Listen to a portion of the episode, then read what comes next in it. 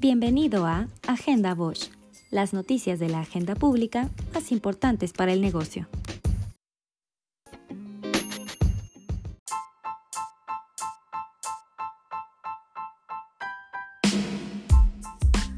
La tasa de inflación interanual en México se ubicó en 4.9%, sumando tres meses consecutivos fuera del objetivo de 3% establecido por el Banco de México. Con este resultado, se confirma una tendencia de aceleración del nivel de precios a escala nacional. El Índice Nacional de Precios al Consumidor indicó que el componente subyacente mantiene una mayor estabilidad en el nivel de precios.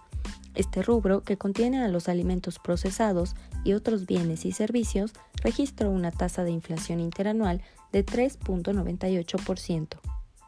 El INEGI también presentó el indicador mensual de la actividad industrial, el cual no registró variación real en el noveno mes de 2020 respecto al mes previo. Por componentes, las industrias manufactureras avanzaron 2.4%, en su comparación anual, la producción industrial retrocedió 7%, por sectores de actividad económica, la construcción cayó 17.2%, la generación, transmisión y distribución de energía eléctrica 7.3% y la industria manufacturera 5%. La recuperación de empleo durante octubre fue de 200.641 puestos de trabajo, equivalente a una tasa mensual de 1%.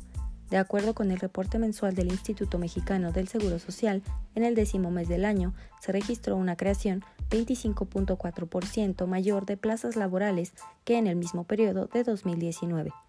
Además, es el mejor octubre del que se tenga registro sobre la afiliación de trabajadores a la seguridad social.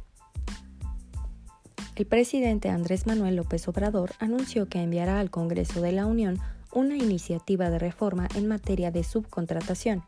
La reforma plantea modificar la Ley Federal del Trabajo, del Seguro Social, del Infonavit, además del Código Fiscal, la Ley del Impuesto sobre la Renta y Ley del IVA. Volkswagen anunció la inversión de 233 millones de dólares en Guanajuato para la producción de la nueva generación de motores para la manufactura de vehículos en la región de Norteamérica, entre ellas el modelo Taos. La inversión anunciada forma parte de un monto total histórico de 855 millones de dólares que la empresa ha invertido en ese estado. La Secretaría de Salud informó que al cierre del jueves 12 de noviembre, la cifra oficial de contagios acumulados de COVID-19 en México ascendió a 991.835 y se han registrado 97.056 fallecimientos.